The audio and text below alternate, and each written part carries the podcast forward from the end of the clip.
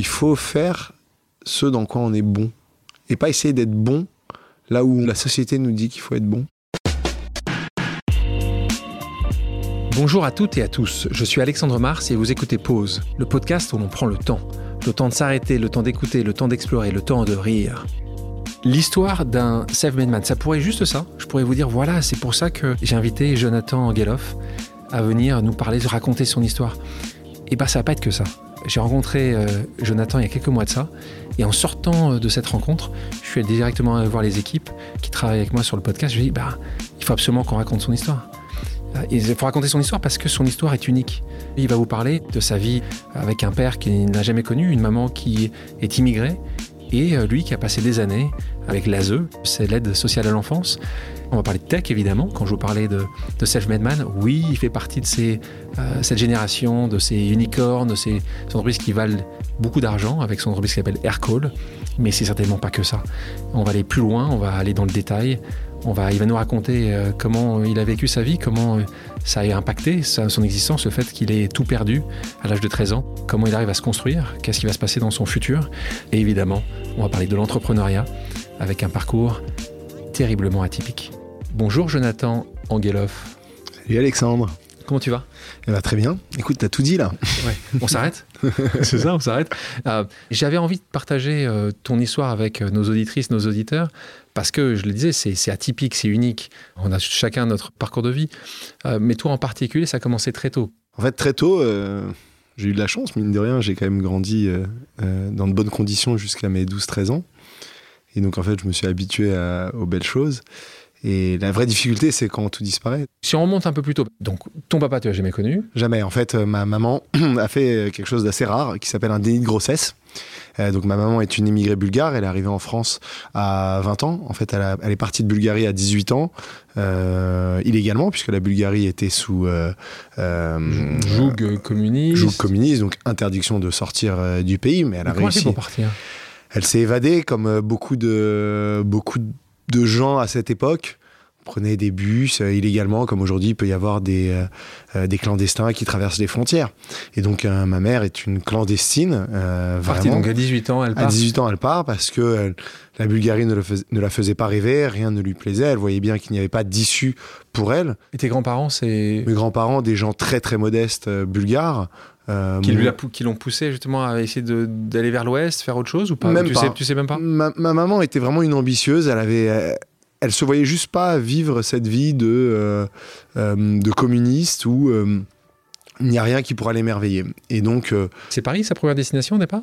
alors non, sa première destination c'est l'Italie. Où en fait, euh, sur le chemin, elle, a- elle s'arrête en Italie. Et- Sympa comme, euh, comme premier arrêt. Ouais, premier arrêt. Et alors, je vais raconter quelque chose que j'ai jamais raconté à la télé, mais bon, en live, euh, en fait, elle arrive en Italie, elle rencontre un, dé- enfin, un dépasseur, lui dit. Euh, euh, faut faire attention parce qu'en Europe, tu, tu peux te faire virer si tu te fais attraper. Et donc, le, le seul moyen de pouvoir rester, c'est de te marier avec quelqu'un. Et donc, elle a fait un mariage blanc. Le En Italie, avec blanc, un en Italien. Ouais, avec un monsieur qui avait 30 ans de plus qu'elle. Il est décédé, donc pas de souci. Et donc, officiellement, elle pouvait rester en Italie. Et donc, euh, vu qu'on est en Italie, elle, elle voulait devenir mannequin. Et puis, elle commençait un petit peu à faire de la photo. Et elle arrive à Paris. Et là, elle entame sa carrière de mannequin. Et on est dans les années 74-75.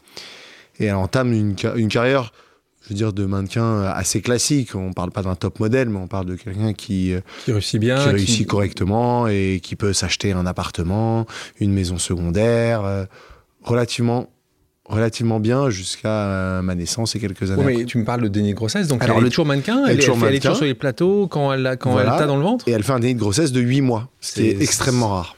Oui. Extrêmement rare. C'est une- Enfin, on a plus de chances de gagner au loto, je pense. Et donc, elle n'a jamais su finalement qui était mon père ou jamais pu le contacter, puisque de toute façon, euh, euh, huit mois plus tard, on en oublie Facebook, on oublie Instagram, on oublie tout ça. Il n'y a rien. Donc, Elle je- sortait beaucoup, elle était. sortait beaucoup, Ouais. fait, fait tarde. Et, euh, et malheureusement, l'histoire fait qu'elle elle se rend compte qu'elle est enceinte, et puis Huit a- mois. huit mois plus tard. C'est-à-dire que pendant huit mois, Mais comment elle a un ventre plat. Oui, plutôt une personne fine, hein, donc tu le dis, mannequin. Euh, elle l'apprend euh, suite à des douleurs, euh, plein de choses. Le lendemain, elle s'est réveillée, le ventre était gonflé. Euh, on a l'impression que je parle de Marie et de Jésus-Christ, mais non, non, ça s'est vraiment passé comme ça. Euh, et, et en fait, elle découvre qu'elle a un enfant. Évidemment, elle veut le garder. Tu nais un mois Je après. nais euh, le 19 novembre 1986 à Paris, dans le 16e, donc euh, plutôt une jeunesse dorée. Je n'ai clinique de la muette, comme les enfants de Sarkozy, donc euh, plutôt euh, petit bourge, quoi. Et, euh, et on, je vis une enfance, on va dire, euh, de famille, on va dire CSP+, Ouais. euh, tout en allant à l'école à l'école publique de quartier. Une maman très très fort caractère, donc pas de beau papa à l'horizon. façon, ils auraient il pas supporté, il ils tenait auraient pas. pas tenu. Mais avec des moyens, donc tu te retrouves avec une, Voilà. une, une nounou, tu te retrouves avec ça, tout ce fille au père jusqu'à mes 12 ans, Tout allait Jusqu'à ce jour-là. Jusqu'à ce jour-là, jusqu'au jour où en fait euh, elle se fait, euh, elle, Arnaqué, ça. elle, elle se fait arnaquer, c'est-à-dire qu'elle elle commence à avoir des des gens qui lui tournent autour pour les mauvaises raisons, qui lui proposent des affaires. Et un jour, en fait, euh, elle met une grosse partie de son argent euh, dans une affaire.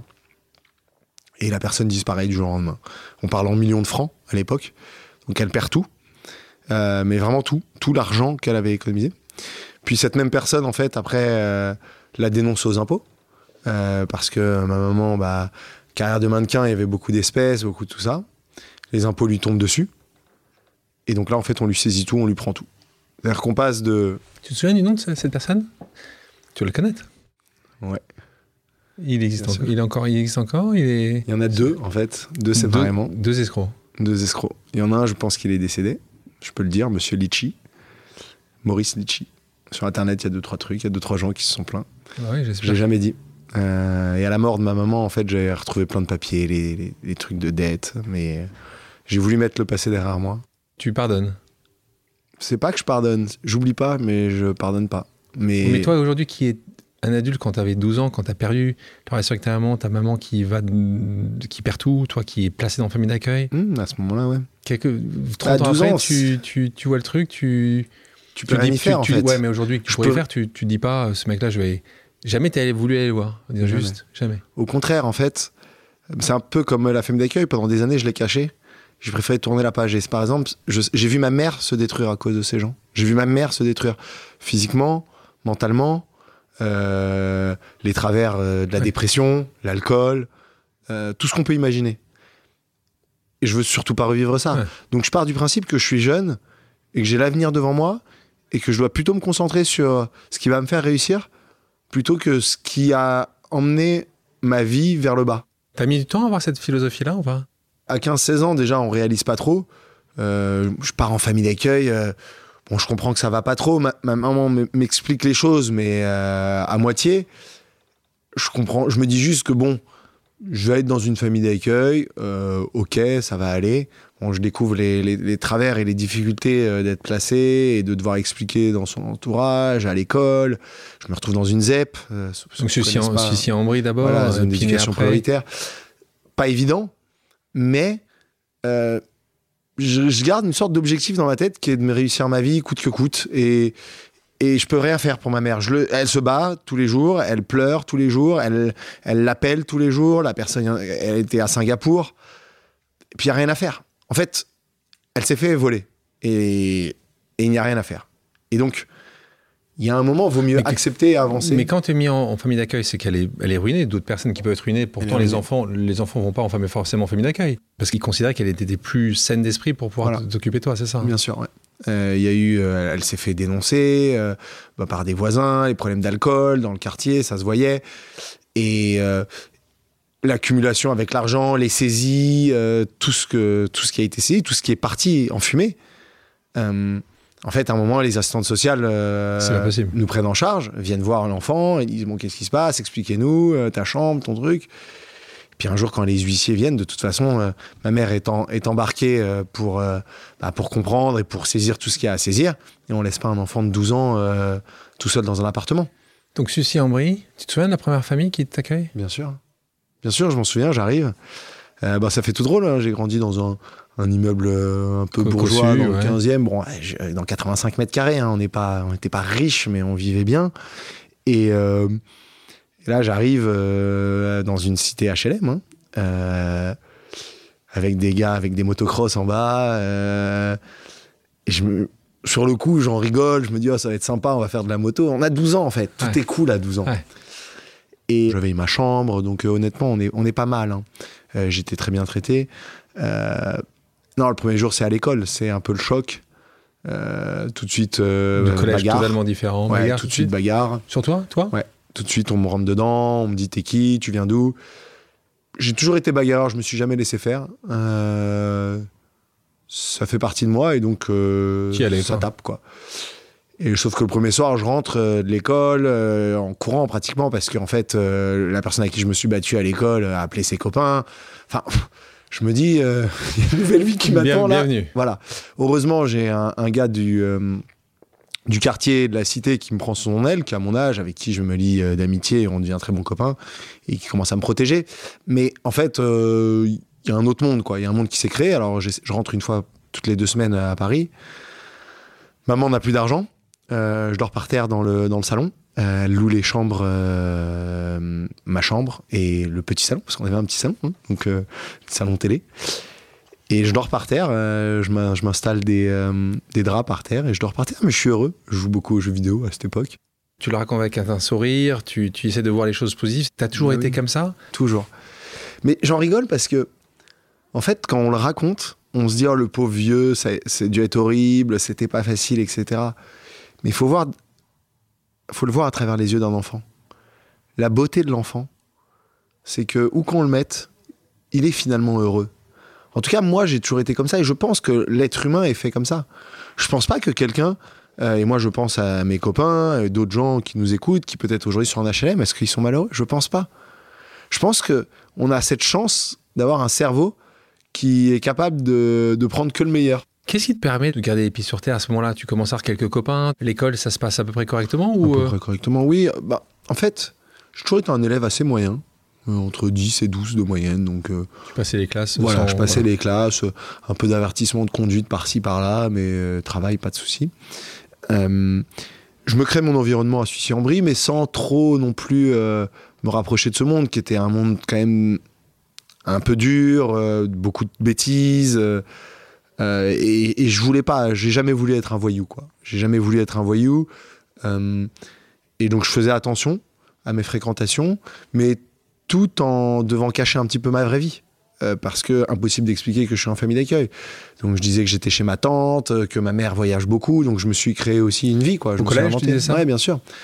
Parce que au collège, les enfants sont, euh, sont, cruels. Ouais, cruel. Et, euh, et, et je voulais pas être vu comme quelqu'un de di- différent. Et tes anciens potes de l'autre collège, tu les voyais plus, tu les voyais encore un peu? Non, à cette époque, on tourne un peu la page. Bah, surtout que j'étais à l'époque euh, collège dans le 16e arrondissement. euh, Les réseaux sociaux n'étaient pas ceux qui sont devenus. donc. Voilà, et puis, puis on tourne la page, quoi. Jonathan, euh, qu'est-ce qu'il est devenu On sait Ouais, pas. C'est un peu différent, quoi. En revanche, je garde mes copains d'enfance, de primaire, qui sont des garçons euh, de, de famille très modestes. Euh, un de mes meilleurs copains, et à qui je parle encore, Haïtem, il se reconnaîtra, euh, ou même Lassana, euh, un Tunisien, un Sénégalais, avec qui j'ai grandi, avec qui j'ai fait ma vie. qui sont des, des, des, des, enfants qui, pour le coup, alors moi j'étais le riche qui, avait, qui vivait dans 85 mètres carrés parce que enfin, en tout cas, il y en a un qui vivait dans un studio à 5. Et, et ça, ça a été mes vrais copains qui m'ont toujours suivi, coûte que coûte, à qui j'ai toujours tout dit et qui m'ont accompagné, que je vois encore régulièrement et, et qui admirent ce que, ce que je suis devenu et que moi j'essaye de pousser euh, vers, euh, euh, vers ça. On parle de l'ASE ici, sujet important pour toi parce que ça t'a permis de te tenir à flot. Euh, et c'est un système de la République française parce que c'est des systèmes d'État. hein. Et qui sont super. Euh, donc euh, parlons-en peut-être un petit peu. Toi, tu choisis pas grand-chose. On te, on t'amène, on te dit voilà, C'est ma famille qui va t'accueillir. C'est ça, donc je change d'école en cours de route, mais c'était en début septembre, donc ça allait. Euh, J'arrive. euh, honnêtement, l'aide sociale à l'enfance fait un travail incroyable. Incroyable. Et je considère aujourd'hui que je dire suis parce que c'est vrai que les. où je suis grâce à eux.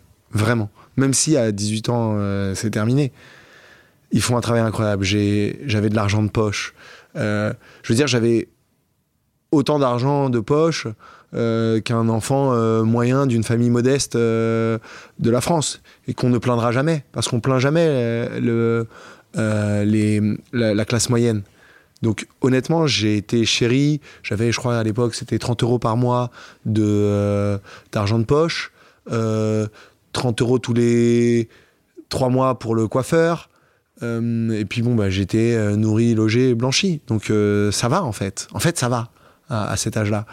Et donc la première famille d'accueil, bon, famille très modeste, elle est là, elle s'occupe bien de moi. Bon, le seul défaut, c'est que eux-mêmes sont des gens modestes, donc euh, moi je mange pas à ma faim, j'ai faim. Euh, en fin de, en fin des repas, j'ai faim. euh, je je maigris pas mal. Euh, Ma mère qui est une Bulgare et donc les Bulgares, hein, s'il y a des Bulgares auditeurs, ils savent qu'on c'est très gros plats, c'est très très riche la nourriture bulgare, donc on mange bien.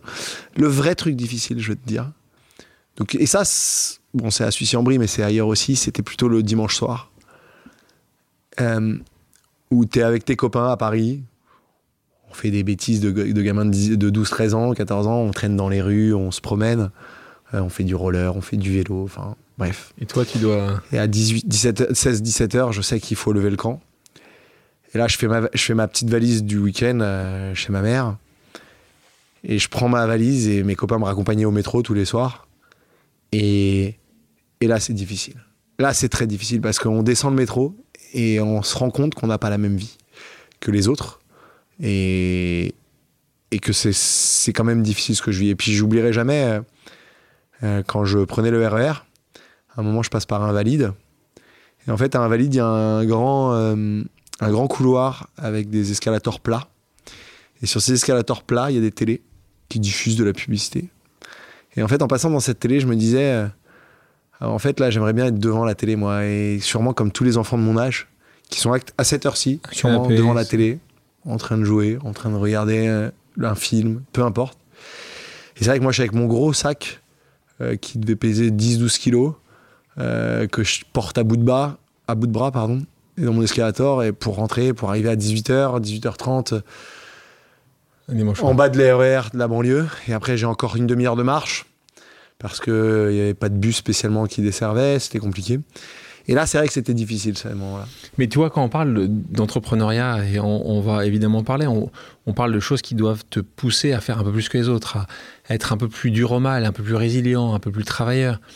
Est-ce que quand tu fais ce chemin retour, il y a un moment dans ta tête, tu dis juste, euh, plus- vite possible, il faut que je revienne. Complètement. Ça te consume, Ah, ça, ça te, ça te crée un drive. ça te fait un drive. Pourtant, tu vas pas travailler plus que ça à l'école. ça me plaisait pas à l'école. Et là, je vais venir à un truc important après, mais je vais à l'école, je fais ce qu'il y a à faire. Mais je, sais- je, je, je comprends vite que, que, en fait, il faut faire ce qu'on aime. Et quand, à l'école, je fais des choses qu'on n'aime pas, comme beaucoup de gens, et je fais le minimum pour avancer de classe en classe, quoi. Et c'est un moment, en fait, que je comprends qu'il faut faire ce dans quoi on est bon et pas essayer d'être bon là où la société nous dit qu'il faut être bon.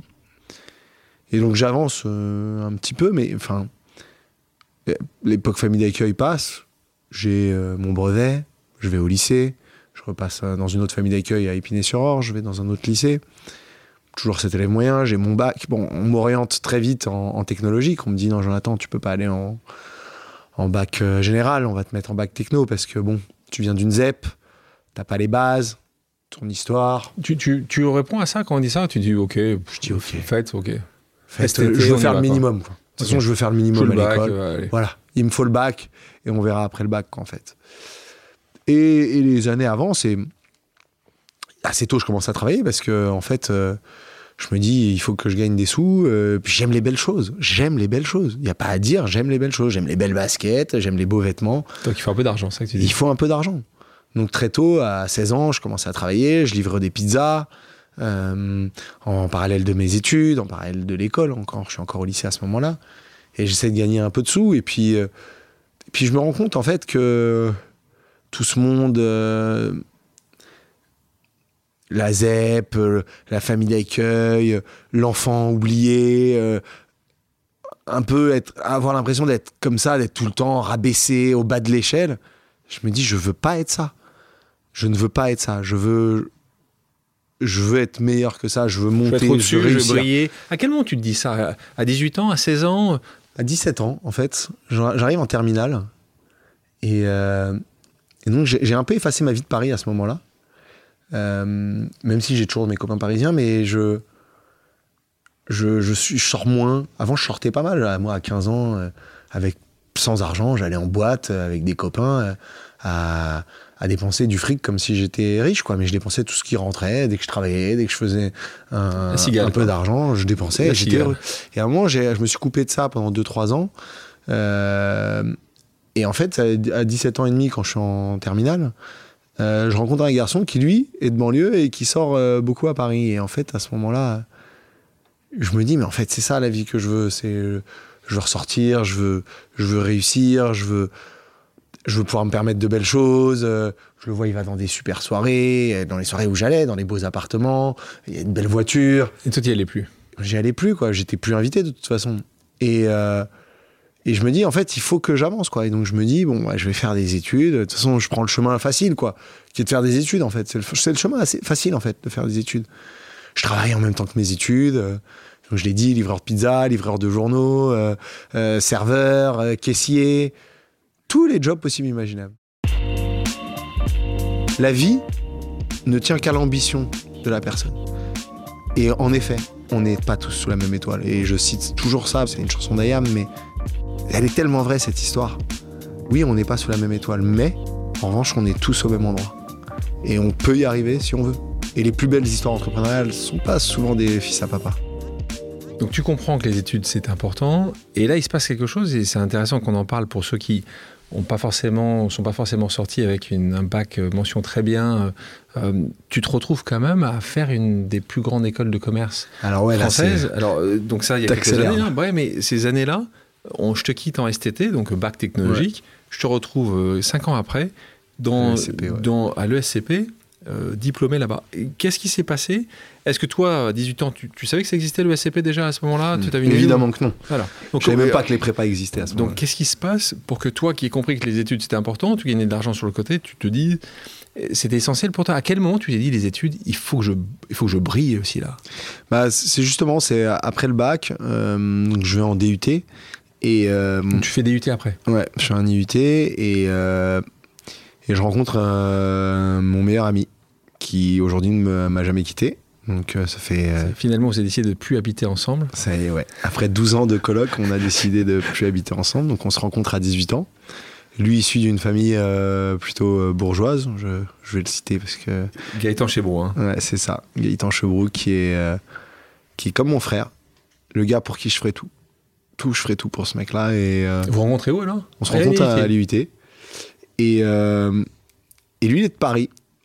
Et, euh, et moi, je sors de la femme d'accueil. Je me suis mis dans un foyer de jeunes travailleurs pour un petit peu, bah, pour avoir un loyer pas trop cher et pour pouvoir un petit peu continu- continuer à subvenir euh, à, mes, à ma vie euh, tout en ne dépensant pas trop. Je peux pas revenir chez ma mère parce que ma mère est ruinée. Elle loue son appartement euh, à des gens et Ouais. elle, elle vit dans sa chambre, en gros, euh, cloîtrée, la pauvre. Et, euh, et avec Gaëtan, on prend la voiture tous les matins, parce que moi, mon, mon foyer de jeune travailleur est dans le 13e. Lui, il habite dans le 5e, donc juste à côté. Il passe me chercher tous les matins. Et un an plus tard, on, non, même pas, sept mois plus tard, on se met en coloc. Et, euh, et on se quitte jamais, quoi. Et, euh, et moi, je fais mes petits jobs étudiants. Euh, on se met à acheter de l'immobilier ensemble. Alors, lui achète de son côté, moi de mon côté au début.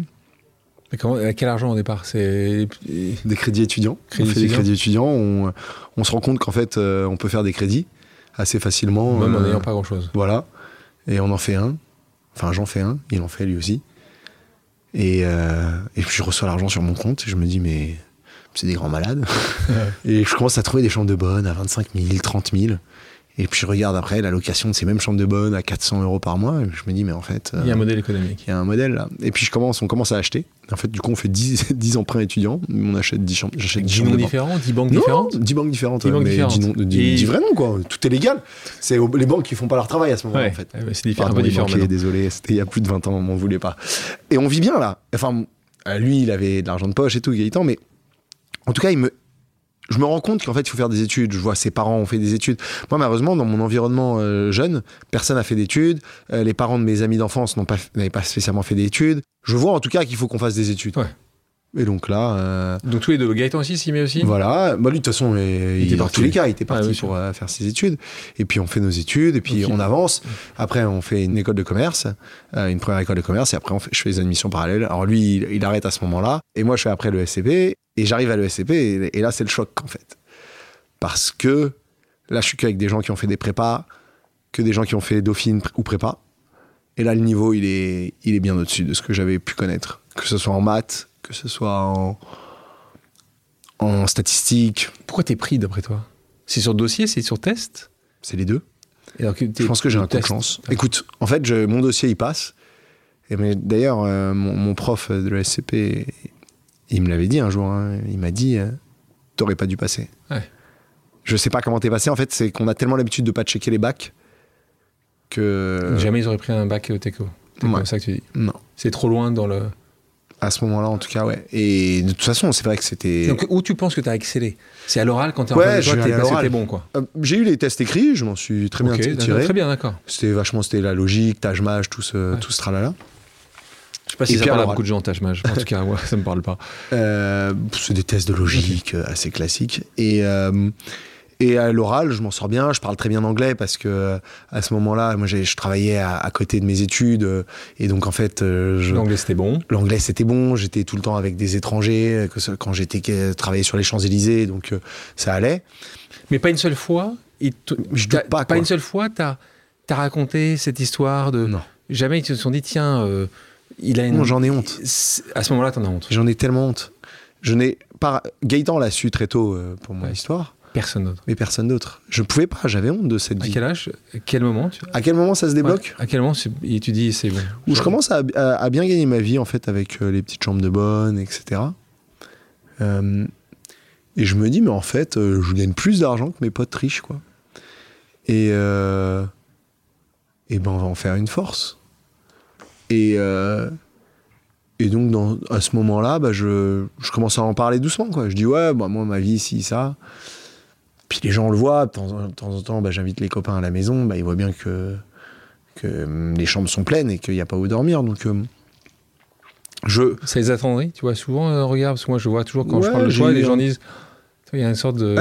Mais j'aime pas ça parce que, en fait, ça quand même. c'est dur, mais ça va, quoi. En fait, il y a tellement pire. Ah oui. Tu sais, moi, ce qui m'attendrit, c'est euh, de voir des gens qui sont nés sans membres, des, des enfants abandonnés qui sont été battus, euh, des. des- des- il y a tellement de choses qui, euh, qui peuvent m'attendre, des, des, des femmes qui se sont, enfin des jeunes filles qui se sont fait abuser dans leur enfance. Voilà, ça, ça m'attendrit. Tu, tu prends, tu prends la parole justement sur ces sujets-là Je sais que Pas toi, la- assez, non, je le fais pas parce pas que je manque de temps. temps et manque de temps.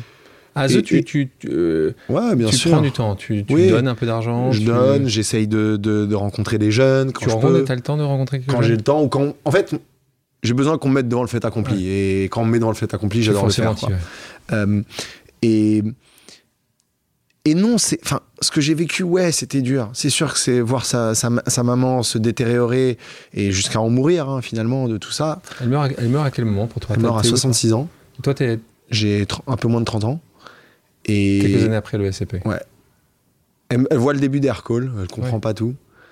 Euh, elle est très mal, elle tient pas debout. Euh, L'alcool l'a ravagée, la cigarette l'a ravagée, la santé est, au plus bas. Et, et c'est très dur parce qu'en fait, je me dis. Et du coup, j'en fais un rejet un petit peu parce que je me dis, en fait, je veux tout sauf ressembler à, à ma mère. Et donc, tu vois, quand ce que tu me disais euh, au début, euh, euh, mais pourquoi t'es pas traqué les gars qui ont volé ta mère? Mais en fait, je veux surtout pas ressembler à quelqu'un qui traque quelqu'un toute sa vie. Ce que je vais traquer, moi, c'est mon futur, c'est ce que je peux accomplir avec mes mains. Ceci étant, tu dis ça, mais t'as quand même traqué d'où pouvait venir ton papa. Ouais. T'as eu un moment eu cette envie quand même de, de Bah, c'est cette savoir tête de- que j'ai là, ce visage là, fallait Pas bien très- comprendre. Pas totalement bulgare. hein. Voilà. Euh, pour ceux qui n'ont les pas vu, je vous conseille hein, de, de- de regarder sur Internet ceux qui n'ont pas encore vu euh, Jonathan. Mais allez, donc là, à Et quel toute ma vie, on me demande de quelle origine tu Et es. alors, et tu, tu- Toute à- ma à- vie. longtemps, tu t'es posé la question, tu savais que ça pouvait exister. À quel moment tu t'es dit, je vais faire un, je vais faire un test, je vais utiliser une technologie pour savoir d'où vient, d'où vient cette partie À quel moment tu dis ça Ah, au, dé- au début d'Aircall, un, un moment, euh, je. C'est vrai que toute ma vie, on m'a demandé, et j'adore ça, hein, de quelle origine tu es, Ouais. mais t'es, très pas, grand, bronzé, très frisé. Ouais. euh, Très frisé, oui. Ouais. Euh, crépu. et et, euh, et c'est vrai que, d'ailleurs, j'en ai honte pendant des années, on pourra en parler, de mes cheveux crépus que j'ai lissés pendant des années. Mais bon. Tu les as lissés? Bah oui, parce que je voulais paraître plus normal. Ouais. À l'école, on me disait euh, qu'il fallait que je me coupe les cheveux. Euh, dans mes premiers jobs, on me disait, dans mes premiers stages, on me dit Jonathan, tes cheveux, c'est pas sérieux. Devant un client, faut te coupe- tu te coupes les cheveux. C'était dur à entendre. Qu'est-ce que tu veux que je fasse? J'ai les cheveux frisés. Tu vas pas me dicter comment je, je dois les couper. C'est dur à entendre. Heureusement, le monde est en train d'évoluer et je pense pas que aujourd'hui on se permettrait de nous dire ça, mais mais on me dit. années, moi, dit. à 18 ans, 19 ans, on pourrait ressembler plus à un. Français Ouais. finalement. C'est horrible à dire. Je me lisse les cheveux au fer à Quand- tu- quoi. Quand tu vas à l'ESCP pour ton test, de ton entretien, tu te lisses les cheveux? Bien sûr. Ouais. Bien sûr, je me lisse les cheveux, je veux. Ressembler à. voilà. Tu veux pas. quelqu'un de lambda, je veux pas être le, le, le frisé du coin. Ouais. C'est insupportable en fait. Donc là, à un moment, tu te dis, bon, d'où vient tout ça? D'où vient tout ça? Et donc, euh, euh, je, je fais un test ADN et là, paf, je suis 50% libanais, Et 50% voilà. bulgare en effet. Et donc là, libanais, ça- à la fois, je m'y attendais. Tu pensais que c'était de quel côté du monde, toi? Je pensais plutôt à l'Afrique Tu pensais à l'Afrique? Parce qu'on oublie en fait le Middle East souvent. Ouais. Euh, en, en France, vu qu'on a beaucoup d'immigration plutôt africaine, maghrébine, euh, j'avais en tête, je me dis, voilà, je vais, bah, je vais être tunisien finalement. pensais tunisien, tu finalement, les mensonges que je racontais jeune, C'est euh, la vérité. Et, euh, et Libanais est sorti. Et euh, bah, j'étais content. J'étais content. J'étais content de me dire, au moins, je, au moins, je mets un pays sur moi. Maintenant, c'est très difficile. Il faut être schizophrène pour être capable de la- de l'accepter et de l'intégrer. Parce que se dire qu'on vient d'un pays qu'on ne connaît pas, dont connaît pas la langue, dont on n'a aucune famille, dont on n'a rien, dont on n'y a jamais mis les pieds, c'est particulier. C'est très particulier. Autant la Bulgarie, je me sens vraiment bulgare. Je parle parfaitement le bulgare. J'ai un peu de famille en Bulgarie, euh, des cousins éloignés. J'y allais quand j'étais jeune, je connais à peu près l'histoire. Là, c'est un choc. Mais c'est drôle. Tu y es retourné? Tu y es allé? Ouais, du coup, j'y suis allé ce- ce- cette même année. J'y suis allé parce qu'en fait, sur l'application euh, 22andMe, euh, on me match avec des cousins. Une, euh, une cousine très éloignée euh, à qui j'envoie un message, euh, non, qui m'envoie un message qui me dit Je ne comprends pas, je match avec un nom de famille, c'est pas du tout libanais ça. C'est quoi ton histoire? Et là, je lui raconte un petit peu. Elle se prend vraiment d'amitié pour moi, et voire même plus, quoi. Euh, non, mais elle me dit euh, J'ai envie de t'aider, etc. Trois jours plus tard, je reçois un arbre généalogique de 10 pages avec toute sa famille, et pour essayer de retracer euh, Qui pourrait être mon père. Elle me dit, il faut que tu viennes au Liban, je vais te présenter à la famille sur place, etc. Une femme adorable, on se donne rendez-vous euh, à Paris, dans un café, on passe des heures. Elle arrive avec euh, deux feuilles à trois, et c'est incroyable. Et donc, je pars au Liban cette même année, à l'été. Et, euh, et je rencontre la famille libanaise là-bas, mais qui sont des gens mais tellement éloignés de moi, dans le sens où j'ai 2-3% de, Ouais. 2% au mieux de, de sang commun avec eux. Et donc, la chance qu'on y arrive est zéro, Ouais. en fait. Et je le sais, et, j'attends rien, et c'est pas grave, mon père, je le connaîtrai jamais, et c'est la vie. Et j'ai juste un espoir qu'un jour, un demi-frère, un cousin pr- proche, germain, fasse le test et que ça matche. Juste pour mettre un visage sur mon père. J'adorerais ça. Si ça n'arrive pas, c'est pas grave. Encore une fois, j'en ai pas souffert. Quand on nous donne pas de pommes, on ne manque pas de pommes. Et, euh, et, et c'est la vie. Maintenant, c'était drôle. Je l'annonce à ma mère, qui en rigole, et qui me dit, bon, bah, Elle pouvait, elle s'en souvenait pas. elle me dit, ouais, je, je peux pas, ça m'aide pas plus que ça. Plus que ça. Et, euh, et quelques mois plus tard, elle décède d'un cancer foudroyant avec un AVC, euh, enfin la totale. Et là, il y a quelque chose qui se déclenche en moi. Quelque chose que je n'aurais pas pensé. Quelque chose où je me dis, en fait, j'ai une mission qui va plus loin que, que juste euh, réussir dans la vie.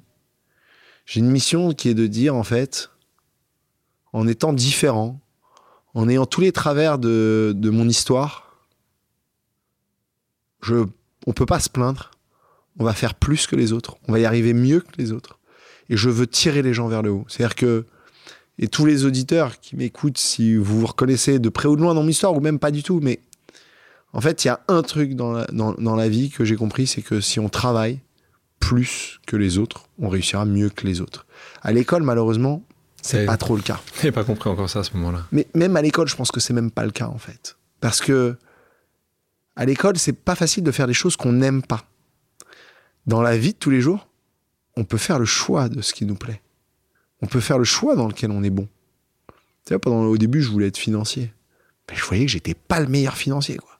J'étais pas mauvais, j'étais pas le meilleur. C'est horrible de travailler tous les jours sur je ne serai jamais le meilleur. Et c'est à ce moment-là que je décide de commencer à communiquer sur mon enfance, en tout cas en public.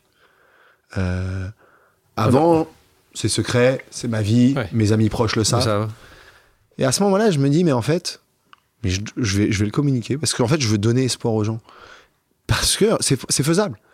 La vie ne tient qu'à l'ambition de la personne. Et en effet, on n'est pas tous sous la même étoile. Et je cite toujours ça parce que c'est bon, c'est une chanson d'Ayam, mais elle est tellement vraie cette histoire. C'est oui, on n'est pas sous la même étoile, mais en revanche, on est tous au même endroit. Et on peut y arriver si on veut. Et les plus belles histoires entrepreneuriales sont pas souvent des fils à papa. Tu parlais justement de, de- de devenir financier. Tu t'essayes à ça, évidemment, que tu sortes de grande école. La finance c'est ce qu'on nous dit. Ah ben bien sûr. Et puis la finance paraît de l'argent assez rapide. Tu pars à Londres, ça ne plaît pas vraiment euh, longtemps. Et là, on est en 2014, tu crées Aircall, euh, entreprise spécialisée dans les services de téléphonie d'entreprise. C'est pas hyper sexy. Euh, tu vas nous expliquer un peu plus ce que vous faites. Là, tu pars avec trois cofondateurs. On va les citer Olivier Payès, Xavier Durand et Pierre-Baptiste Béchu. Tu peux justement, pour ceux qui nous écoutent, pitcher. Tu te mets dans ton meilleur habit d'entrepreneur. En une minute, c'est quoi Aircall? Aircall, en gros, c'est un logiciel de téléphonie d'entreprise euh, qui permet euh, aux entreprises de s'équiper. Là, je vois que sur ton bureau, tu n'as pas de téléphone fixe. Ça Bravo. existe encore les téléphones fixes? Ah ouais, il y en a encore beaucoup. Non, mais en gros, on, En on- 2014, il y en a de moins en moins. on est 2014, il y en a de moins en moins évidemment, mais euh, on permet aux entreprises de, de s'équiper en téléphonie euh, sans besoin d'aucun matériel, euh, en quelques minutes, où que soit l'entreprise dans le monde. Normalement, la téléphonie c'est très localisé. C'est, on a un, un provider de téléphonie en France, un autre dans les autres pays, etc. Et surtout, euh, on va s'intégrer, et donc c'est la puissance d'un logiciel, c'est on va s'intégrer à l'ensemble des outils métiers que les entreprises utilisent déjà. Euh, Alors, je pense que c'est assez bien expliqué. et Je pense que depuis des années que tu le fais, tu, sais le faire comprendre à tout le monde. Moi, ce qui m'interpelle et m'amuse beaucoup, c'est que tu ne connais rien à la téléphonie, tu connais rien au logiciel, et tu te lances dans un marché B2B. euh, Qu'est-ce qui et à ce moment-là, encore une fois, pour les gens qui nous écoutent, tu as, fait une liste de, de plein de projets, tu en choisis un, tu avais, 5 ou 10 projets. Euh, un, un ami commun qui s'appelle Yann Asquet, qui avait monté une entreprise qu'il a revendue, euh, qui s'appelait Chauffeur Privé, euh, m'expliquait, d'ailleurs je, je l'avais interviewé dans mon livre Ose sur, sur l'entrepreneuriat, il me disait que lui il faisait des listes entières de possibles business qu'il pourrait lancer aux États-Unis, en Europe, ce qui a été fait, pas fait. Toi, tu avais fait quelque chose de similaire ou toi, tu étais parti Pas du tout. On y est comme parti. ça, et là, on y va? On est parti euh, droit devant. En fait, euh, la problématique venait euh, un de nos premiers investisseurs qui a eu ce problème, qui nous en a parlé, Avant qui nous a d'investir, même vous- présenté. D'accord, Euh, vous en prenez tous les quatre. Ouais. Et, et on, je comprends tout de suite le pain. Je comprends tout de suite qu'il y a un vrai problème. Et moi, je me souvenais à Londres et dans tous mes stages précédents, où à chaque fois qu'il y avait un nouvel arrivant, euh, la mise en place de la téléphonie, c'était l'enfer. On lui filait un ordi, mais le téléphone ne fonctionnait pas pendant plusieurs jours. Et puis, il y avait des gens qui y passaient du temps. Euh, Lorsqu'on était au téléphone, dans un monde B2B, euh, on ne pouvait pas réécouter l'appel. Lorsqu'on était dans le service, on appelait le service client d'une marque avec son portable, la première chose qu'on nous demandait, c'est quel est votre numéro? Ben, Je vous appelle avec ce numéro. Ah, mais je peux pas avoir votre numéro. J'étais là, mais quand même, euh, je veux dire, un Nokia 3310, euh, on pouvait afficher un numéro de téléphone. Comment c'est possible? En fait, je me rendais compte que la téléphonie côté B2B, c'était encore très archaïque. Et euh, Toi, t'es un gars du B2C pourtant. T'es pas J'étais un gars de rien du tout, surtout. quoi. J'étais Tout surtout un grand malin. Ouais, euh, Je faisais des petits malin. business à, gauche, à droite. euh, je faisais Un mes chambres de quoi. bonne. Voilà, j'étais un, un- oui, un grand malin, quoi. Je faisais mes petites chambres de bonne. Et Comment ça se Euh, passe quand tu, quand tu, quand tu rencontres tes des autres cofondateurs? Écoute, euh, c'est, c'est un coup de cœur immédiat pour Olivier, euh, car très complémentaire. En fait, je, je, je vois en lui tout ce que j'ai pas. C'est consultant en strat, au BCG, euh, HEC, Ginette, le parcours parfait. Le mec parfait. De toute façon, c'est dangereux, les gens parfaits. hein. Ouais, mais moi, je voulais être ça. Ouais. Tu vois, on revient un peu quelques années en arrière. Je voulais être ça. Aujourd'hui, je suis très content de, de, de, de ne pas avoir été ça, mais je, je, je l'admire. quoi. Ouais. Je suis là, mais il faut que je m'entoure de gars comme ça. Comme quoi. ça. Euh, Et lui, pareil, lui de son côté, en fait, il dit, mais en fait, euh, ce garçon, il a cette énergie, ce truc que moi, j'aurais jamais, ce commercial, ce, cette manière de parler, cette manière de- d'attendrir peut-être en parlant, en discutant ou se faire écouter. Et il y a un match euh, direct. Et puis après, on a nos deux associés tech qui, ils ont tout ce qu'on n'a pas aussi, quoi. Ils savent Ouais. faire de la tech, ils savent faire du logiciel, euh, ils savent où ils vont. Et nous, en fait, euh, on bouge les grands pions et eux, c'est eux qui ils voient comment le construire. Et l'aventure, en fait, part sur les chapeaux de roue dans le sens où, euh, au bout de six mois, on se dit que, au bout de six mois, on se dit que c'est bon, on va, on va, on va lancer le produit, on va commencer à le vendre. Et en fait, euh, bah, ça fonctionne pas du tout. mais, mais le concept du produit plaît. C'est-à-dire que les gens achètent, mais il fonctionne Il pas. fonctionne pas. Ah, non, ça- ben, on s'entend pas, quoi. C'est-à-dire que ils disent c'est cool, l'idée est cool, j'arrive à avoir mes numéros, je mets le numéro sur mon site internet, c'est top. À l'époque, on avait créé un truc qui s'appelait le, le click to call, où en fait, sur le site internet, tu pouvais mettre un chat qui tu cliquais dessus, ça lançait l'appel euh, depuis le site internet directement sur Aircall, donc c'était fou. Bref, mais, Mais techniquement, la, qualité de la voix est abominable. Et euh, mais on croit, on a de la croissance. Et à un moment, il faut lever des, des sous, parce qu'en fait, euh, pas mine de rien, il faut payer les gens, il faut recruter, il faut payer les serveurs. Et là, c'est le désert. Le désert de Gobi, quoi. Personne ne veut de nous. Mais vraiment, euh, vraiment, on en rigole, quoi, à quel point on est, on convainc pas, quoi. Et vous avez des rendez-vous quand même ou Vous avez même Ouais, ah oui, on a plein de rendez-vous. ouais, on Mais que des noms, que des noms, que des noms, que des noms. Non, euh, pff, ouais, le business, c'est pas sexy. Oula, la téléphonie, là, il y a beaucoup de mastodontes. euh, vous allez vous faire tondre. Pff, non, c'est pas clair. Puis, puis vous êtes personne. Et puis en plus, vous êtes con. non, mais tu vois. Et. euh, mais nous, on avance quand même. On arrive à convaincre deux, trois business angels. On arrive à tirer un peu d'argent à gauche, à droite. Jusqu'à rassembler à 900 000 euros. Qui est pas mal d'argent, en fait. Et là, on part à San Francisco. euh, plein de rêves en disant on va, on va ouvrir les États-Unis, là. On va vous montrer. Ouais, on va ouvrir les États-Unis. Et puis en fait, euh, on est à 10 000 euros de MRR à ce moment-là. Donc euh, 10 000 euros de MRR, donc ça fait 120 Explique 000 un peu. euros. Ouais, donc euh, c'est des, de des, revenus mensuels récurrents MRR. Voilà. Donc, euh, Donc ça veut dire qu'en gros, si je vous vends un abonnement à 30 euros par mois, bah, ça fait 30 euros de MRR. Si j'en vends 10, ça fait 300 euros de MRR. Et ainsi de suite. Donc à ce moment-là, on fait 10 000 euros de MRR. Donc c'est pas mal en fait. On a 1000 clients environ, un peu moins, euh, 700. Et on part à San Francisco, on, embauche dans la foulée euh, trois, euh, trois stagiaires qu'on laisse à Paris. Et, euh, et on va vivre la, vivre la vie à San Francisco. On va dans un accélérateur américain qui s'appelle euh, 500 Startups. donc là, on est encore en 2015, 2016. 2015. Euh, et, euh, et là, on passe de 10 000 à 30 000 en 3 mois. Et de 30 000 à 60 000 encore en 3 mois. Là, Donc en 6 mois, on passe de 10 000 à 60 Vous 000. doublé de x6. MRR. On fait x6 en 6 mois. Et là, bah, l'histoire est différente. On va vite. Pour les investisseurs, vous êtes aux États-Unis. Les investisseurs on commence à, ils commencent à s'intéresser un peu à nous, mais on se prend quand même beaucoup de noms encore. hein. Parce que toujours, les gars, le- c'est pas sexy votre Ouais. truc là. Puis tout le monde nous dit que ça fonctionne pas. Dès qu'on parle à un client, il est mécontent. euh, C'est quand même t'as- lourd, t'as- quoi. T'avoue, c'est un peu compliqué. ah, c'est lourd. c'est vraiment lourd. Et puis on Tout vend, va quoi. bien, le, le- le- tu vends, mais ça ne marche pas. Ouais, c'est mais c'est compliqué. Et en fait, à un moment, il y a un investisseur qui nous, qui nous croit, qui nous fait confiance, s'appelle Bernard Liotto, Ballerton, donc. Ballerton Capital, euh, à Londres. hein, fondateur de Business Object, première boîte française à s'introduire euh, au au Nasdaq. Nasdaq, personne exceptionnelle. Exceptionnel. Entrepreneur et investisseur exceptionnel. Et qui croit en nous. Et qui dit, allez, on y va. Et ben, on y va. Et nous, on est le 31 décembre 2015. Et il nous manque 6 dollars sur notre MRR. 6 dollars. Et ben, l'équipe, personne ne s'est levé. Je te jure. Les gens sont restés.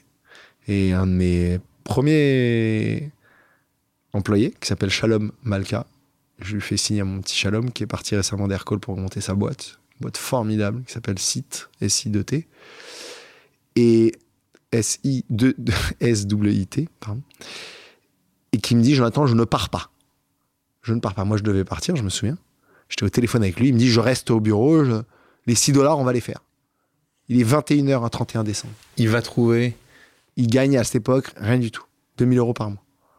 Il me dit, je vais trouver le client. quoi qu'il arrive, le client. Et il a trouvé les 6 dollars. Et donc, vous passez On le passait bon MRR, 60 000 de MRR. Et là, vous levez de l'argent. Et là, on lève de l'argent.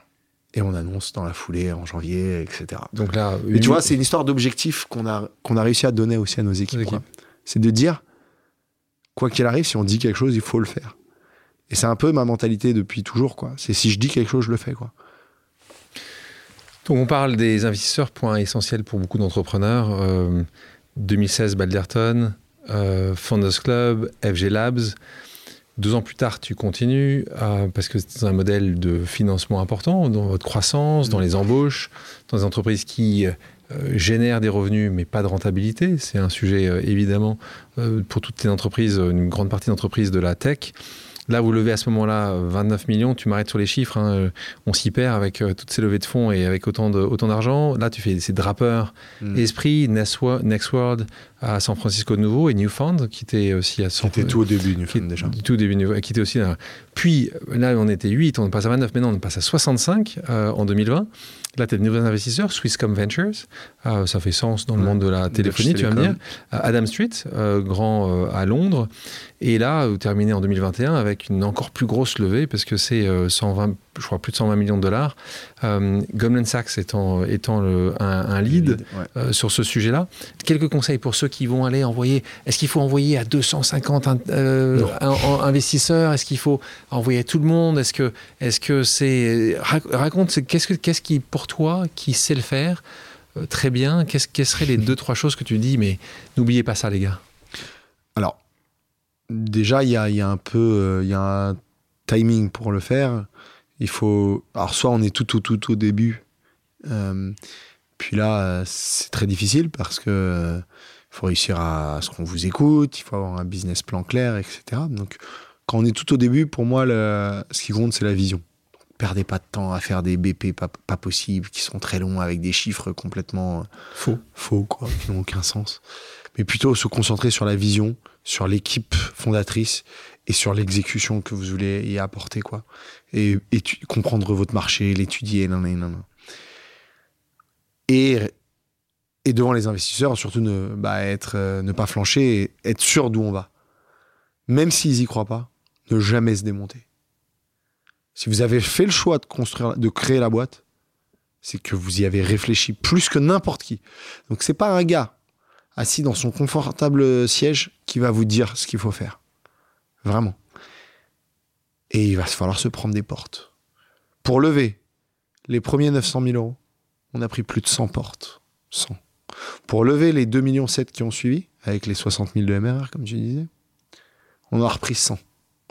Pour lever les autres 8 millions, 100, etc., etc.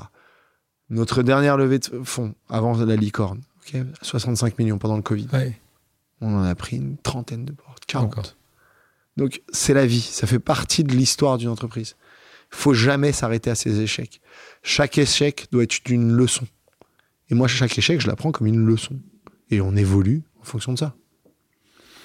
On parlait de, la levée de fonds quand tu dis unicorn, ça faisait penser à quand on parle de Goldman Sachs, euh, qui est quand même pas la finance la plus responsable qu'on puisse imaginer dans le monde, ça faisait penser un peu comme tu es Jacques Seguela qui disait s'il y a 50 ans, on n'a pas une Rolex. Et je me disais, mais euh, dans le monde euh, dans lequel on a connu, toi, n'en as pas, n'as pas de montre. à ce moment-là, est-ce que pour toi, qui justement regardait ce monde parfait en disant juste, tu me parlais tout à l'heure d'HEC, de, de Ginette, est-ce que toi, à un moment ou à un autre, même dans cette levée de fonds, tu t'es dit, hé eh, les gars, Goldman Sachs, Goldman Sachs.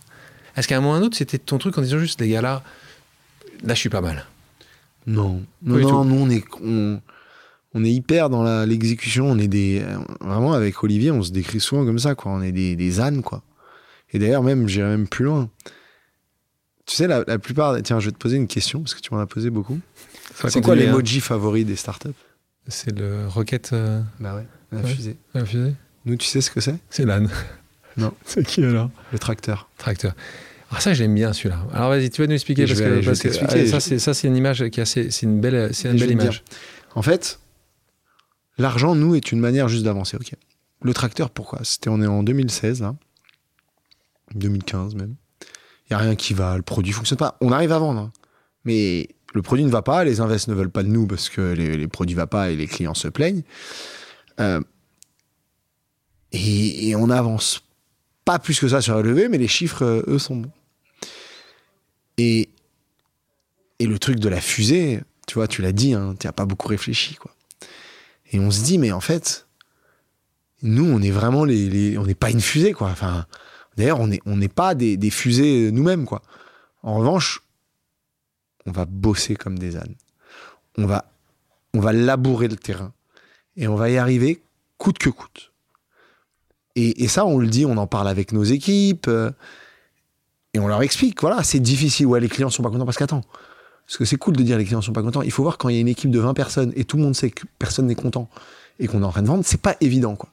Et donc, on est transparent avec nos équipes. Et un jour, il y a un, un de l'époque, euh, je crois qu'il était, il était, il était en stage aux, US.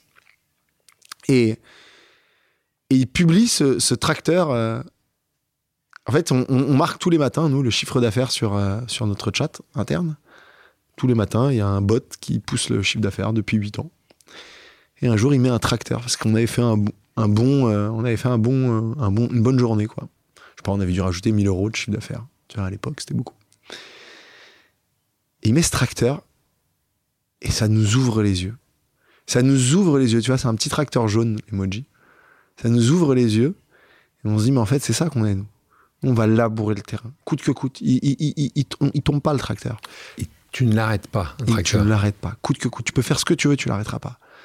Et d'ailleurs, tous les agriculteurs te le diront, les tracteurs des années 50, des années 60, ils fonctionnent encore. Et ils fonctionnent mieux que les, que les tracteurs d'aujourd'hui.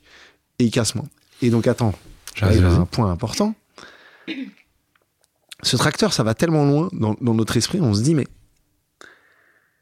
c'est incroyable, en fait, c'est ça l'image. Et ça va mal à ce moment-là, Aircall. Et on se dit, avec les, on est les quatre fondateurs, on est, il est 22 heures, un vendredi soir, on est au bout de notre vie.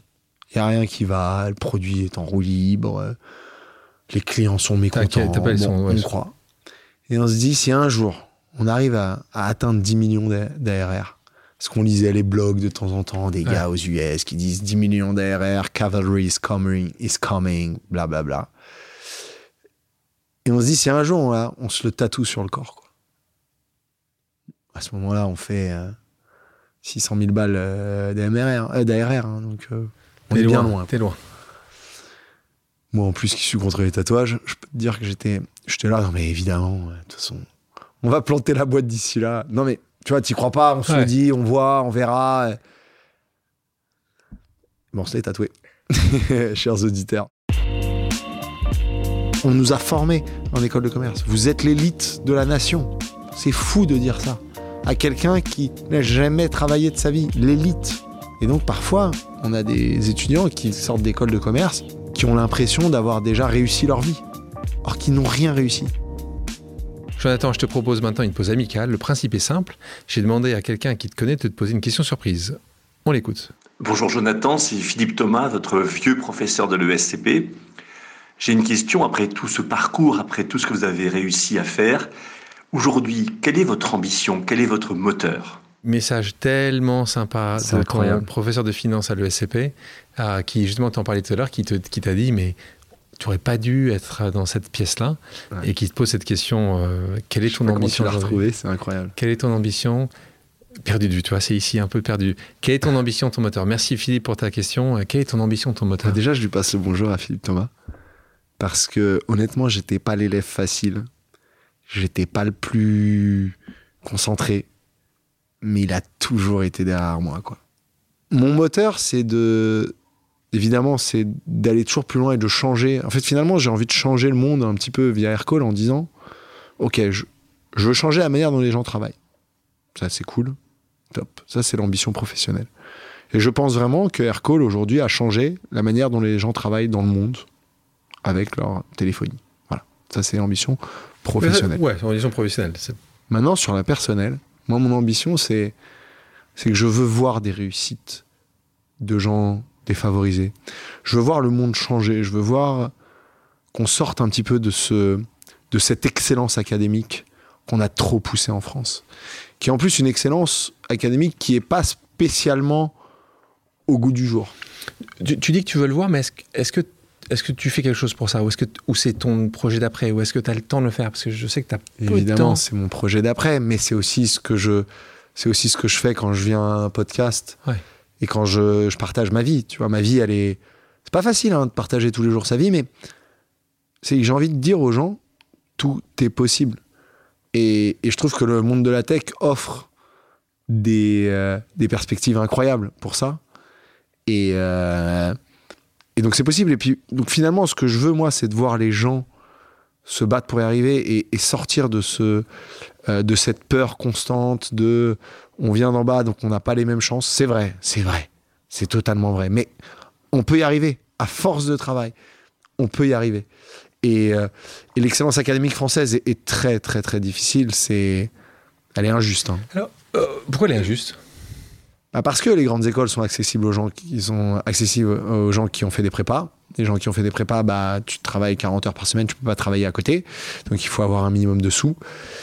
Et puis, euh, on le voit. Hein. Tu as des bachelors qui sont faits de plus en plus. Donc, les grandes écoles essaient de monter des bachelors pour que tu n'aies Bien plus sûr. de prépa. Mais on sait que c'est pas reconnu de la même manière. C'est pas encore reconnu de la même manière, mais ça peut changer. Mais tu as raison, hein, tout, tout, ce que tu dis est notamment juste, qu'il y a plus de chances que tu rentres dans une prépa ou dans une école si tes parents ou tes grands-parents l'ont fait, et ça a été démontré. Donc, il y a beaucoup de choses à faire Mm. évoluer. D'ailleurs, en commençant par la communication, savoir que ça existe, ce que tu disais très justement toi tout à l'heure, au lycée, tu ne savais même pas que ça existait, au collège, tu ne sais pas que ça sûr. existe, y accéder, avoir les moyens financiers, ça aussi c'est important, Mm. parce que ça coûte aujourd'hui de l'argent, la faculté est gratuite en France, Bah oui. Toutes les écoles aujourd'hui sont payantes, donc c'est pas du tout Et le ça, même je suis contre. Donc, mais évidemment, mais, Mais c'est très grave. ouais. Je vais te prendre un exemple. Tu parles de la scolarité.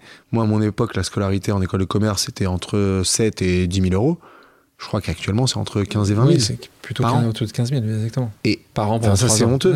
Et pourquoi les, les bonnes écoles Donc on le sait, hein, les écoles de commerce, tout le monde le sait, hein, que c'est les bonnes écoles. Voilà. Ouais. C'est c'est là où on forme l'élite, comme on dit. Déjà, je déteste ce mot, mais bon, voilà. Et bah, comme par hasard, c'est payant. C'est pas normal. Comment on va attirer des, des gens euh, qui ont moins d'argent? Parlons de diplôme.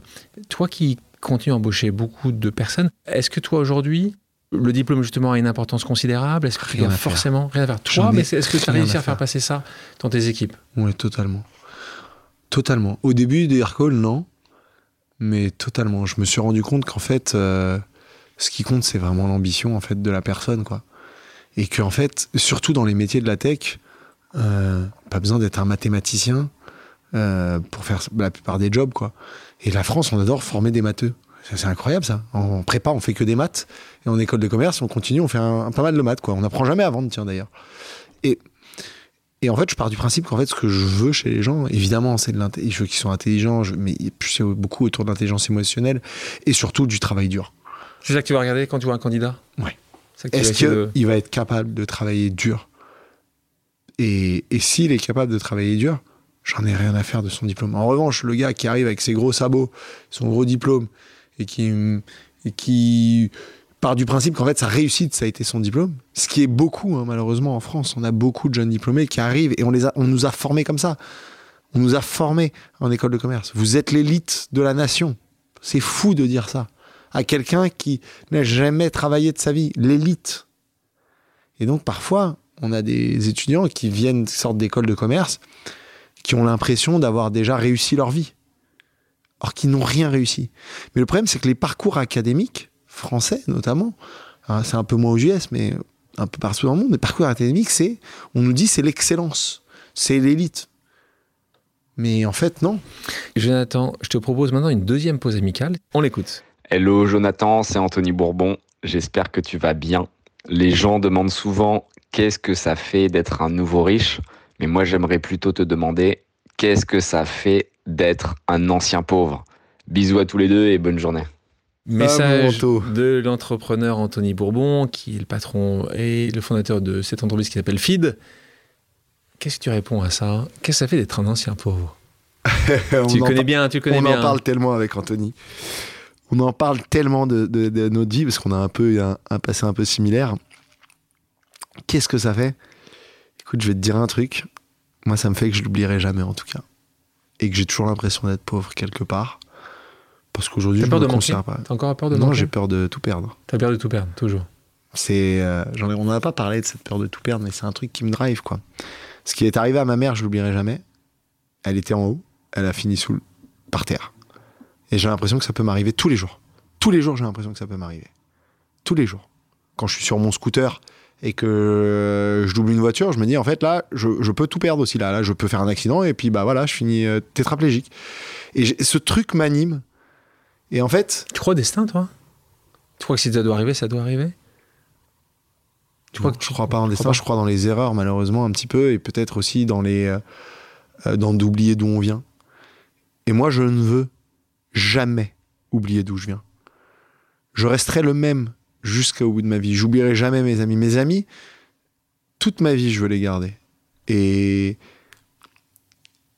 et mes copains d'enfance qui ouais ils ont pas fait d'école de commerce. Ouais ils ont pas aujourd'hui ils ont pas une boîte. ils- voilà. Euh, mais ça les rend pas plus malheureux et puis moi je veux jamais oublier cette face cachée de mon de ma vie de mon passé quoi Est-ce que c'est l'immobilier justement? Est-ce que Évidemment. Ouais, évidemment. évidemment l'immobilier pourquoi aujourd'hui tous mes sous vont dans l'immobilier?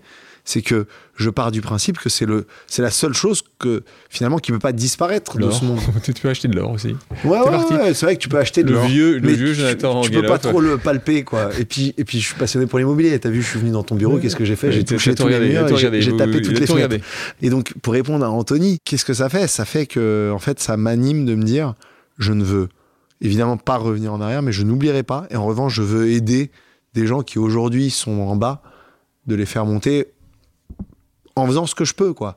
Et oui, aujourd'hui, euh, je travaille encore 70 heures par semaine euh, sur Aircall et je remets 10 ou 15 heures par semaine sur euh, Aguesso Capital. Heureusement que j'ai Gaëtan qui, qui s'occupe de- des choses. Agasso Capital, qui est donc ton holding immobilier, euh, c'est là où, vrai. avec Gaëtan, vous Ouais. financez, vous avez euh, développé euh, quelques projets. D'ailleurs, on peut en Beaucoup parler. un- beaucoup de projets, un hôtel, c'est ça Ouais, un hôtel 4 étoiles à Paris.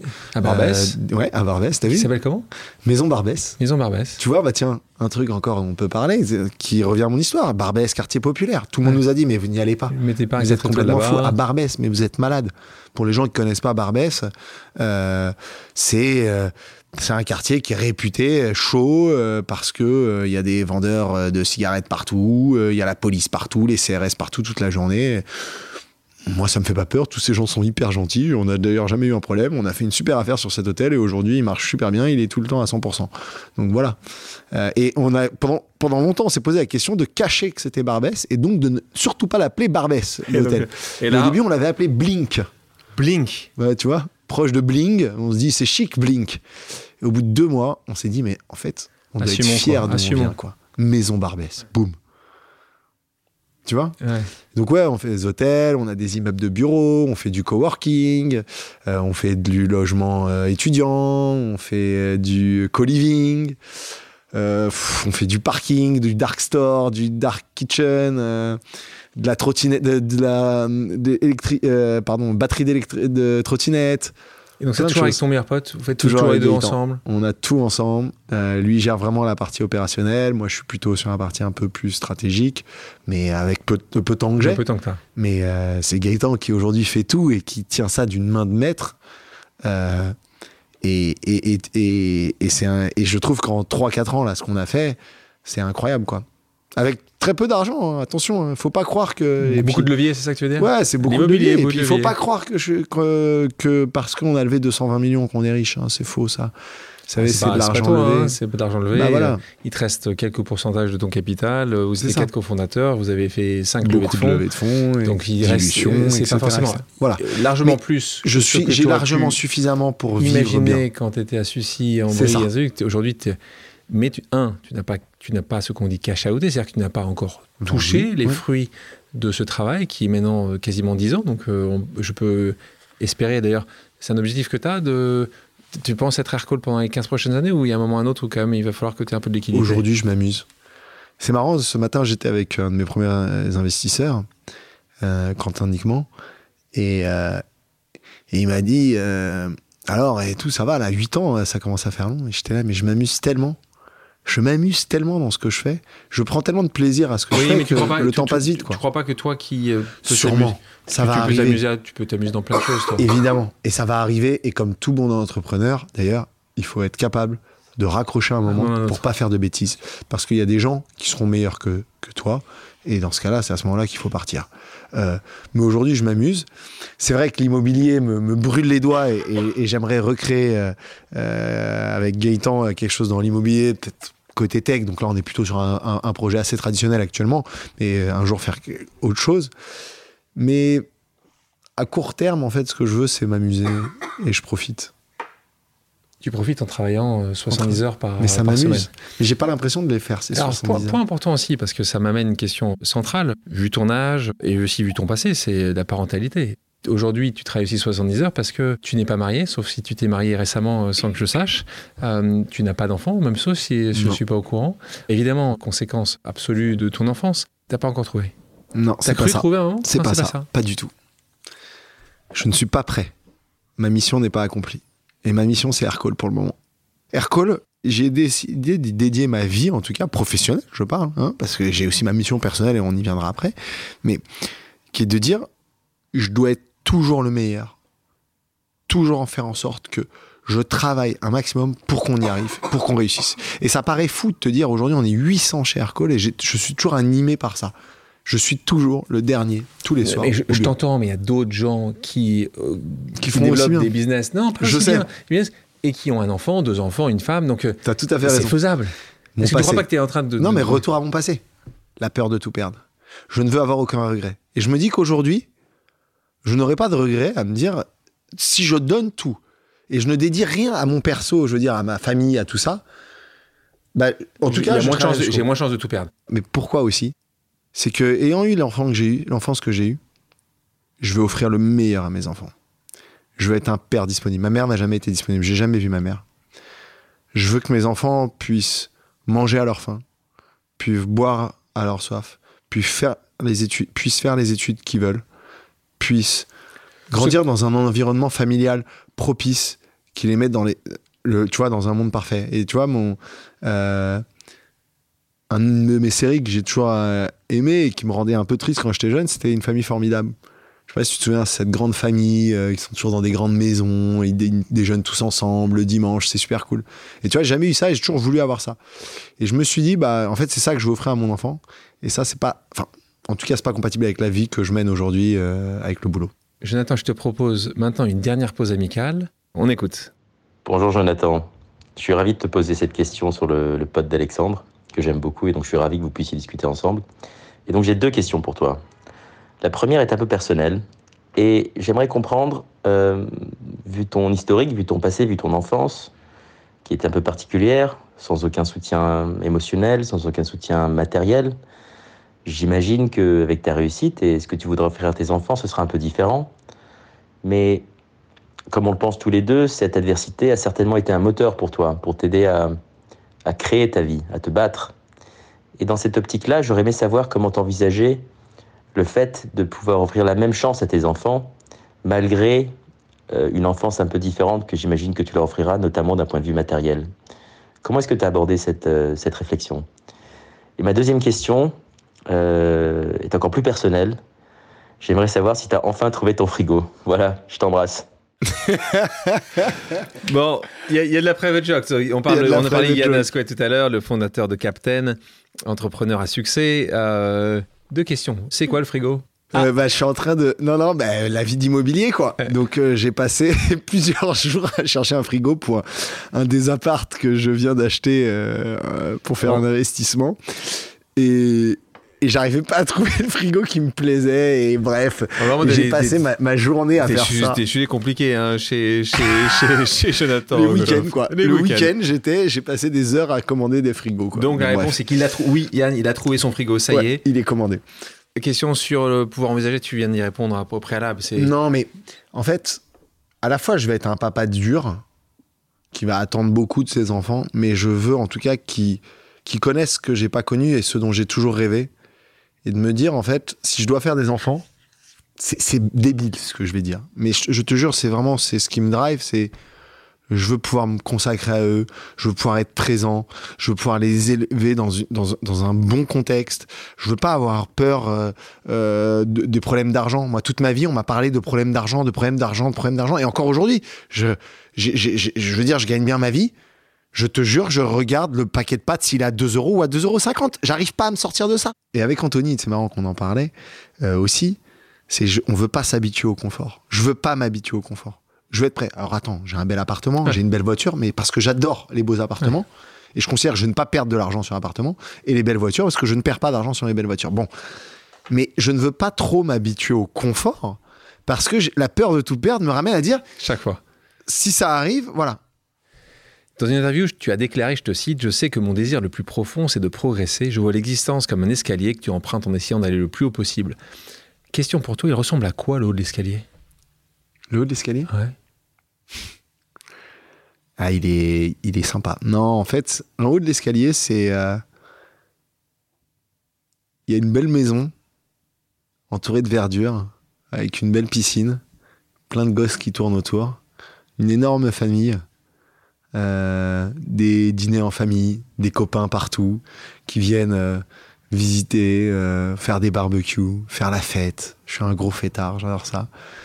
Et entouré de des gens que j'aime, dans cette grande maison qui, je sais, je sais pas où elle est. Alors, elle je sais à peu près où j'aimerais qu'elle soit, mais et qui est toujours remplie, remplie de copains.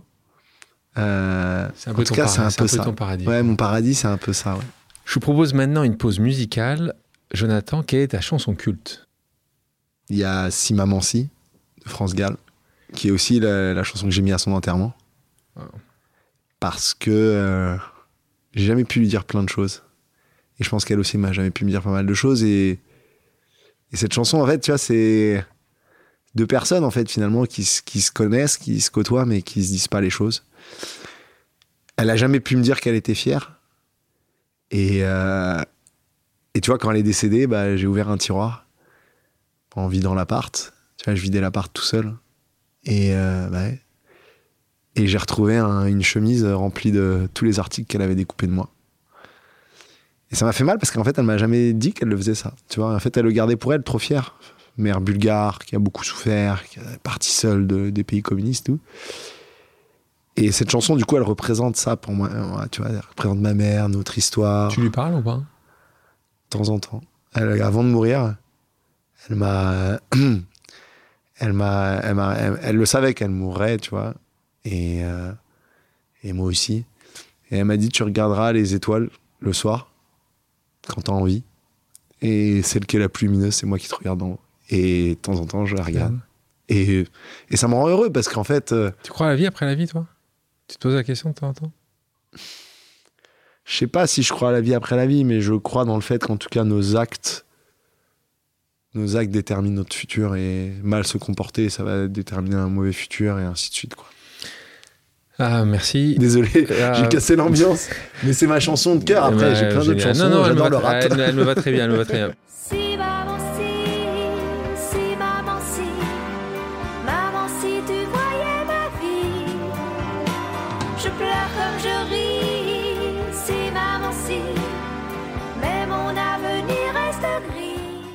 Passons à des questions d'ordre personnel. T'es prêt? Vas-y, ah, Je la connais la première réponse. Ta plus grande peur bah, Maintenant, on la connaît tout tous. perdre. Évidemment. La boîte tech que tu aurais aimé créer? Hubert. Hubert Yann, et j'aurais aimé, Ouais. quoi. Yann, bravo. Chauffeur privé. Évidemment. Au même moment, il est parti à peu près la même année Ou que Airbnb. Tiens, Airbnb aussi. Passion immobilière. l'hôtel que tu aurais aimé construire? Ah Très bonne question. C'est l'Eden Rock, Saint-Jean-Cap-Ferrat, qui en fait, j'en ai tellement entendu parler, par les gens, les gens en parlent, etc., etc. Je suis jamais allé. Je me suis renseigné, j'ai regardé à quoi ça ressemble, etc., etc. Et, et il est tellement iconique, mais à la fois, je trouve tellement basique quand on regarde de l'extérieur la piscine, le truc. Je me dis, en fait, j'aurais adoré faire un, un truc comme ça, à ce point-là iconique, qui traverse les âges, quoi. Parce que bon, c'est vrai qu'avec Maison Barbès, je suis pas sûr de traverser les âges. mais- sait? Mais voilà. Le métier que tu rêvais de faire quand tu étais enfant? Avocat. L'entrepreneur qui t'inspire le plus. Ah J'en ai pas un. En fait, comme je te dis, Ouais, j'aime le tu- monde, tu- moi. Je prends chez tout le monde. Je, je pioche. Quelle est la destination idéale pour faire une pause? Et ben, tu vois, là, tu viens de poser un truc qui est incroyable et je rêve de le faire et je le ferai un jour. C'est je veux être sur une île déserte et avoir rien du tout et vivre comme dans Colanta. Et tu vois, j'ai un, un jour, je pense que je ferai Colanta pour le plaisir de vivre avec rien. Ça me fascine. Je veux vivre avec rien. Je te jure, ça me fascine. Quelques caméras de télévision quand même. Non, mais alors, quand je dis Colanta, j'ai pris l'exemple, je croyais n'importe quoi, mais Ouais. me démerder. Hein. Le seul problème, c'est que trouver une île où t'es tout seul euh, et à, à peu près en sécurité, parce que bon, voilà. Euh, mais ouais, l'île déserte, seule. Passons à un petit jeu d'association d'idées. Le principe est simple. Je te dis un mot et tu me dis la première chose, la première chose hein, à laquelle il te fait penser. Est-ce que tu es prêt? Vas-y, Tu vois, je commence simple chaque fois. Je te dis Aircall, tu me dis? téléphone, Si je te dis Aze, moi, Si je te dis famille. Pas moi. Si je te dis French Tech. Euh, Aircall. Si je te dis Goldman Sachs. Prestige. Si je te dis investissement. Risque. Si je te dis inflation. Stagflation. Si je te dis enfance. Famille d'accueil. Si je te dis liberté. Argent. Si je te dis euh, regret. Maman. Si je te dis futur. Liberté. Si les auditrices et les auditeurs ont des questions, peuvent-ils te contacter sur tes réseaux sociaux? Peux-tu nous les indiquer? Ouais, LinkedIn, ouais, bien sûr. LinkedIn, c'est le plus simple pour toi? Bah, c'est le plus facile. Plus Ouais. Facile Sur Instagram, je suis un peu plus en perso, donc. euh, Ils ne sont pas forcément accès. Jonathan, merci d'avoir accepté mon invitation. Merci Alex, t'es cool. Merci à toutes et à tous d'avoir pris le temps de faire une pause avec nous. J'espère que l'émission vous a plu, inspiré ou fait réfléchir. Si c'est le cas, je compte sur vous pour le partager avec vos proches, laisser un commentaire et mettre la note de 5 étoiles sur les plateformes d'écoute.